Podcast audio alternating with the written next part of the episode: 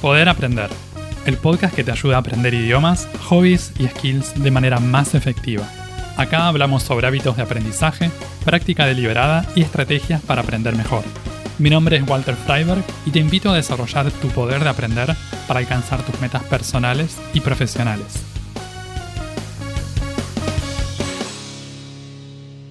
¿Te pasó alguna vez de tener un hobby que te gusta tanto que te da ganas de trabajar de eso? Una actividad que te encanta, que haces por placer, pero querés que sea algo más.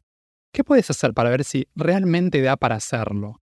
Y una vez que hiciste el cambio, ¿cómo mantienes las ganas de practicar y seguir aprendiendo cuando ahora esto se volvió tu trabajo?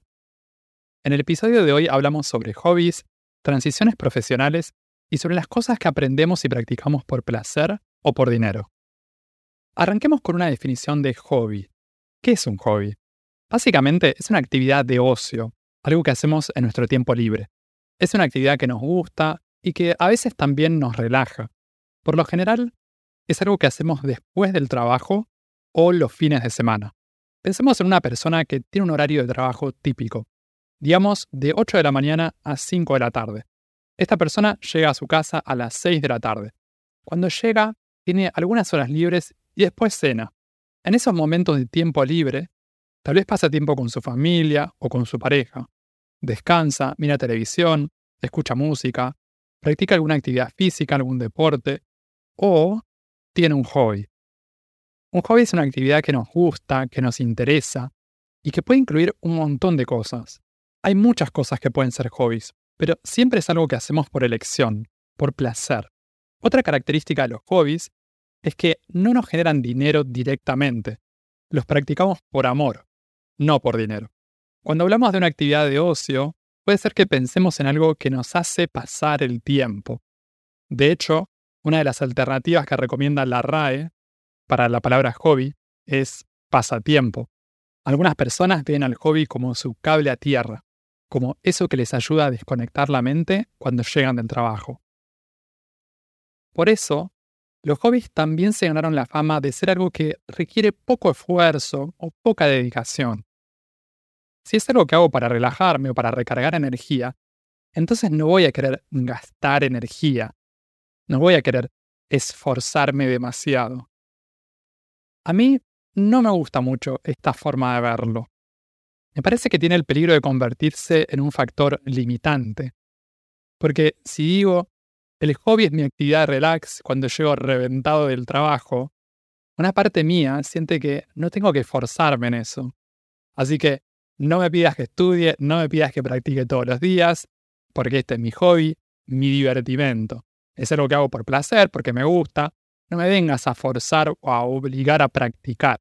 Y la verdad es que yo no comparto esto. Yo lo veo de otra manera. Para mí existe una diversión en la práctica, existe una diversión en el estudio. Pero para eso necesitamos hacer la experiencia, verlo de primera mano. Cortar con la idea de que practicar o estudiar es siempre aburrido. Practicar algo es aburrido si estoy practicando algo que no me interesa. Si elegís algo que realmente te gusta y que te interesa, no tiene por qué ser aburrido. Todo lo contrario. Cuando pensamos en un hobby como una actividad de tiempo libre, una actividad de ocio en la que podemos desarrollar habilidad, en la que podemos mejorar, vamos a tratar de practicar de cierta manera. Y lo lindo es que cuando practicamos bien y vamos mejorando, el hobby automáticamente se vuelve más divertido. Ahora es más interesante porque se amplían las posibilidades de lo que puedo hacer, lo que puedo explorar con esa actividad. El interés y la pasión que tenemos por algo va creciendo y se va desarrollando a medida que vamos mejorando. Cal Newport tiene un libro muy bueno sobre este tema llamado So Good They Can't Ignore You. Ahí habla sobre la pasión como algo que se desarrolla con el tiempo, algo que surge cuando cultivamos una habilidad en particular durante un periodo de tiempo. ¿Qué diferencia con esta otra idea tan difundida que dice que la pasión es algo que se encuentra, nos dicen que tenemos que encontrar nuestra pasión. En este libro, Cal dice que tenemos que desarrollar nuestra pasión. Y eso lleva tiempo. No es tan importante cuál es la actividad que elijamos. Con que nos guste estaría bien para arrancar. Y con la práctica se puede volver algo cada vez más interesante. Tal vez hay gente que no encuentra su pasión porque nunca se dedicó el tiempo suficiente a mejorar y desarrollar habilidades en algo en particular. La pregunta es, ¿cómo desarrollamos habilidad en un hobby? De la misma manera que lo hacemos con otras actividades o en otros dominios en los que queremos mejorar.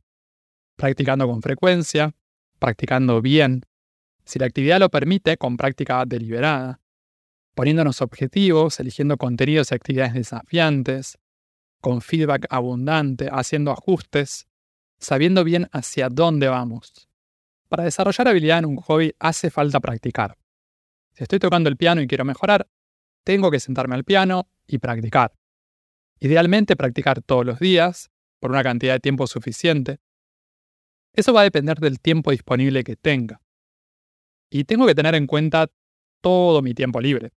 Si solo tengo tres horas de tiempo libre por día, probablemente no voy a proponerme dedicarle todo ese tiempo al piano. Tengo que ser honesto conmigo mismo. Muy importante acá, no ignorar otros intereses, relaciones u otras responsabilidades que tengamos en nuestra vida.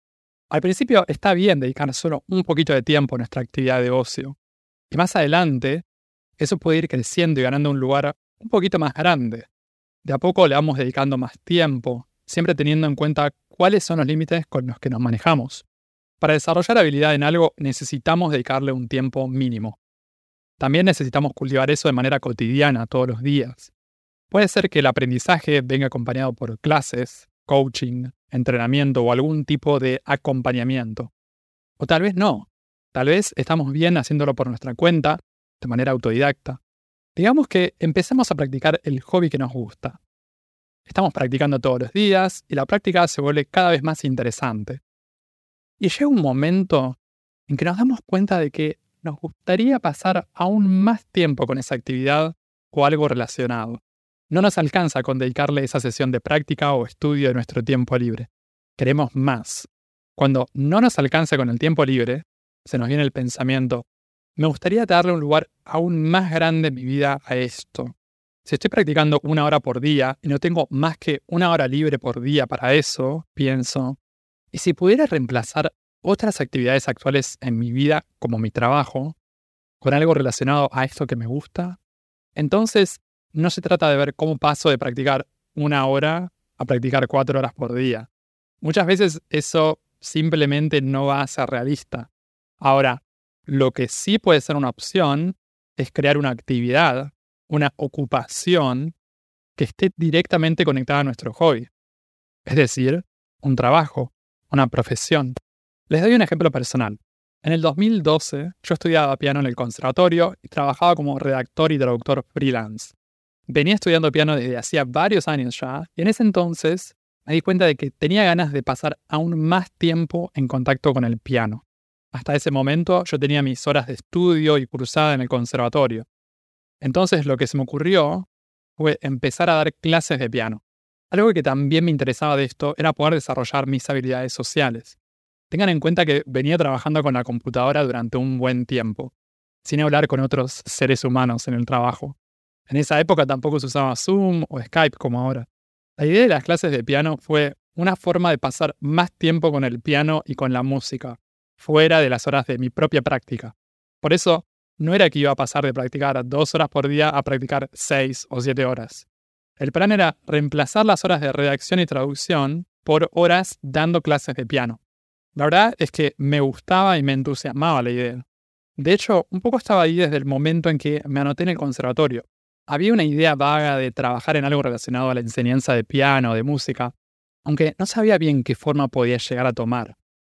A todo esto, ya hacía más de tres años que venía tocando y estudiando piano, y me sentía con confianza para enseñarle a quienes estaban empezando desde cero. Así que en el 2012 venía trabajando como redactor y como traductor freelance, de inglés a español, y en un momento me dije, ok, a partir de agosto, a partir de la mitad del año, no voy a tomar trabajos ni clientes nuevos de redacción ni de traducción. Simplemente mantengo los que tengo. De esa manera creé un poco de tiempo para probarlo de dar clases de piano. Mi intención era empezar a armar mi clientela de estudiantes de piano en la segunda mitad del 2012. La verdad es que yo no sabía si esto de dar clases de piano me iba a gustar o no, pero intuía que sí. Por eso me puse un ultimátum a mí mismo y también a los clientes con los que estaba trabajando. Le dije que iba a continuar con los trabajos que veníamos haciendo, pero hasta fin del 2012. A partir del 2013, ya no iba a hacer trabajos de redacción ni de traducción. Y fue así como en agosto del 2012 empecé a promocionar las clases de piano. Como vivía y daba clases en San Justo, me hice un sitio web que se llamaba pianoensanjusto.com.ar. Trabajando como redactor online, yo había aprendido sobre posicionamiento SEO, redacción de artículos y cómo rankear mejor en Google. Entonces sabía que el nombre de dominio, o sea, el nombre del sitio web, era algo importante para que la gente me encontrara. Así que con esta nueva experiencia de las clases de piano, también hacía lo posible para aprovechar y capitalizar los aprendizajes previos. También hacía folletos, volantes, pegaba carteles en comercios de mi barrio.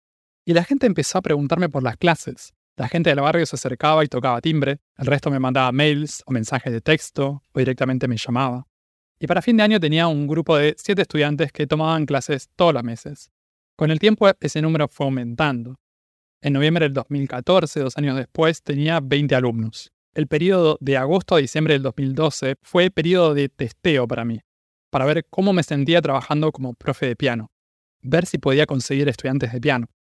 Y si bien le había bajado la persiana a lo de redacción y traducción, siempre estaba la posibilidad de volver a hablar con los antiguos clientes o conseguir clientes nuevos.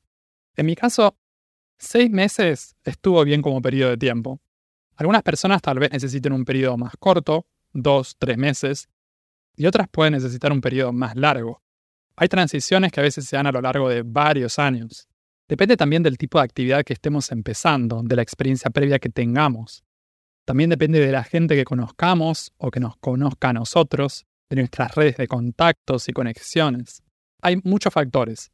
Hay personas que eligen financiar estas etapas de testeo con ahorros previos para una cierta cantidad de meses, Así no sienten tanta presión o ansiedad por tener que estar obligados a generar dinero con eso en un tiempo determinado. Pero para otras personas, esa misma presión puede tener un efecto positivo. Puede llevarlas a tomar acción y a conseguir los clientes que necesitan en menos tiempo. Uno de los caminos más populares es el de empezar algo a medio tiempo. Dedicar algunas horas por día a la nueva actividad profesional mientras seguimos con el trabajo de siempre. Y hay quienes eligen dar un salto, abandonar el trabajo que tenían y reemplazarlo con una actividad nueva a tiempo completo. Depende de cómo cada uno se sienta en una u otra situación. A veces surge una necesidad de cortar totalmente con algo para poder empezar una cosa nueva. A mí personalmente eso me da vértigo y me parece demasiado. No me sentiría cómodo. Siempre que he puesto en marcha actividades nuevas con la intención de generar ingresos, las hice en forma paralela a otra cosa. Nunca di ese salto a todo o nada. Es una cuestión de preferencia. Aunque, de todas maneras, creo que lo de la transición gradual, esto de solapar actividades durante un tiempo, tiene muchas ventajas. Otro ejemplo de transición. Entre el 2014 y el 2017, trabajé principalmente como profesor de piano y, simultáneamente, fui armando un negocio online. Fui publicando una serie de ebooks y audiolibros para estudiantes de español. Los escribía y publicaba yo mismo de manera independiente. Primero en Amazon, después en mi propio sitio web. En el episodio 26 del podcast hablé sobre el aspecto del aprendizaje de escritura, sobre esta serie de libros. Pueden escucharlo en poderaprender.com barra 026. En realidad, el primer libro lo publiqué en diciembre del 2012, que fue cuando empezaba con las clases de piano. Pero los libros recién empezaron a venderse más recién en el 2014. La semilla, sin embargo, la planté ahí en el 2012. Y el 2017 fue el último año en que me dediqué a dar clases de piano. El año siguiente, 2018, en el 2020, le di clases a un par de estudiantes durante algunos meses, pero fueron casos especiales. Digamos que ya me había jubilado de profe de piano. Esta transición, entonces, de profe de piano a autor, duró unos cuatro años en mi caso. Eventualmente dejé de dar clases de piano porque quería empezar a explorar otras cosas. Y dando clases de piano varias horas por día no podía hacerlo. Como en el 2017 ya tenía un ingreso suficiente con la publicación de libros para dejar de dar clases de piano, decidí hacerlo. Y eso me permitió dedicarme más a otras cosas que me interesaban. Entonces, En los dos ejemplos que les comenté de transición profesional, en mi caso, lo hice de manera gradual. Mientras hacía una cosa, empezaba la actividad nueva. Digamos que hacemos este cambio de actividades durante un tiempo y llegamos al punto que nos habíamos fijado como plazo, por ejemplo, seis meses. Ya pasó ese tiempo y vemos que todavía no estamos generando los ingresos suficientes para dedicarnos completamente a lo nuevo. ¿Qué hacemos si el cambio no funciona? Hicimos el intento de convertir el hobby en profesión, hicimos todo lo posible, pero así todo no se dio. Ahí tenemos dos opciones.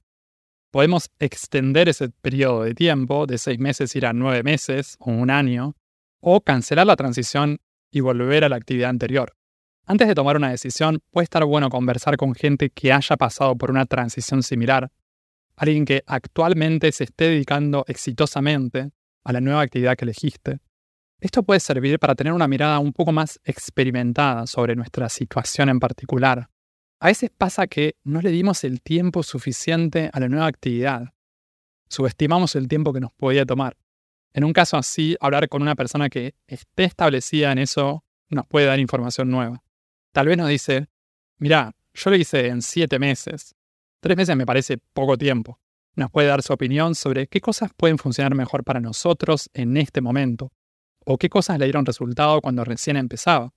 O nos puede conectar con alguien puede ayudar o dar más información para hacer los cambios que necesitamos. Tener este tipo de conversaciones nos ayuda a evaluar y a reconsiderar la situación. A lo mejor descubrimos que lo que antes era un hobby algo liviano de practicar y de mantener, ahora se volvió una carga, algo muy pesado. Como ahora nuestro sustento material depende de eso, sentimos una mayor responsabilidad. Y a veces el entusiasmo y las ganas de aprender y mejorar también desaparecen. Y nos damos cuenta de esta diferencia recién después de haber hecho el intento. Vemos que no era como nos lo habíamos imaginado. La cosa es que eso nunca lo podemos saber por anticipado. No lo averiguamos sino hasta que lo hacemos. Por eso, Está bueno pasar por esa experiencia después de haberlo pensado y considerado seriamente, y después de tomar la decisión de dar una oportunidad. Si no, nos hubiéramos quedado con la duda. Después de haberlo hecho, podemos decidir con mayor información que tal vez preferimos mantener eso como hobby. O bien, encontramos alguna otra manera de compartir esa misma actividad con otros. Quizá descubrimos que tenemos la intención y las ganas de ayudar a otros a aprender algo, pero no nos interesa convertirlo en un trabajo cobrar por eso. Ahí habría otras opciones, como hacer un voluntariado o algo similar. Una de las razones por las que algunas personas eligen dar marcha atrás y mantener el hobby como hobby es que sienten que perdieron las ganas de aprender y practicar. Es como si convertir el hobby en profesión echara a perder el entusiasmo, el deseo de aprender. Pero no tiene por qué ser así. Sí, Puede ser que quizás nos desconectemos de ese aspecto divertido y fresco que tenía eso cuando era simplemente una actividad de ocio, algo que hacemos en nuestro tiempo libre. Me parece que podemos cambiar el abordaje. ¿Qué pasa si mi nueva forma de pensarlo es, ahora sigo aprendiendo y practicando no solo porque eso me sirve y me ayuda a mí, sino porque también le ayuda a las personas con las que trabajo? Les cuento otro ejemplo personal. En este momento yo trabajo como coach de idiomas y al mismo tiempo sigo aprendiendo idiomas. En mi caso, ahora es trabajo, hobby y todo lo que hago. Los idiomas están por todas partes. Piense que también tengo mi negocio online relacionado al aprendizaje de idiomas desde hace años. Sigo aprendiendo idiomas y trabajando en eso porque me gusta y me divierte. También me da ideas y me sirve para el trabajo con mis clientes. Pero el trabajo que hago con mis clientes también me ayuda en mi aprendizaje personal. Todo el tiempo aprendo cosas nuevas con ellos, con las cosas que me cuentan, con las estrategias que crean para practicar y mejorar en el idioma que aprenden. Entonces, básicamente estoy todo el día en contacto con el aprendizaje de idiomas. Pero esto fue algo que fui cultivando y desarrollando con mucha intención. Hace 10 o 15 años, no me imaginaba que estaría haciendo esto hoy en día. Sí sabía que probablemente estaría trabajando en algo relacionado al aprendizaje, pero no sabía bien qué forma podría tomar. Se fue dando con el tiempo, fue cambiando y madurando. Empezó como un interés por intentar aprender mejor, hace unos 15 años, y eso se fue desarrollando a través de distintas actividades. Se iba poniendo en juego en diferentes cosas que iba aprendiendo. Así que, para mantener esa llama viva, me parece importante acordarnos de eso que hacemos lo hacemos por nosotros, pero también lo hacemos porque le sirve a los demás, le sirve a las personas con las que trabajamos. Cuando nos dedicamos a eso y seguimos aprendiendo y perfeccionándonos, se vuelve aún más interesante. Tenemos más herramientas para disfrutar nosotros de eso o para ayudar de una mejor manera a nuestros clientes. La transición de un hobby a una profesión es un viaje muy personal. Cada uno de nosotros tiene experiencias y necesidades únicas y diferentes. Lo que funcionó bien para mí puede que no funcione para vos, y viceversa. Cada camino es diferente. Pero hay cosas que aparecen casi siempre. Nuevos desafíos, un montón de cosas nuevas para aprender. Si elegimos una actividad que realmente nos guste, estos cambios van a ser oportunidades para mejorar en nuestra propia práctica y para ayudar a otros al mismo tiempo. Así que, si estás con ganas de probarlo, animate y hacelo. Puedes escuchar Poder Aprender en las principales plataformas de podcast y en YouTube. También te invito a suscribirte al newsletter semanal en poderaprender.com para enterarte de los nuevos episodios del podcast y otras novedades para aprender mejor. En redes sociales puedes buscar este podcast como Poder Aprender. Encontrá todos los links en la descripción. Y si te gusta mucho, si te sirve el contenido del podcast, te invito a dejar una reseña y una calificación de 5 estrellas en Spotify o Apple Podcasts para que estos episodios lleguen a más personas y que más gente pueda aprender mejor. Eso es todo por ahora. Nos vemos en un próximo episodio. Sigan aprendiendo y acuérdense de practicar bien.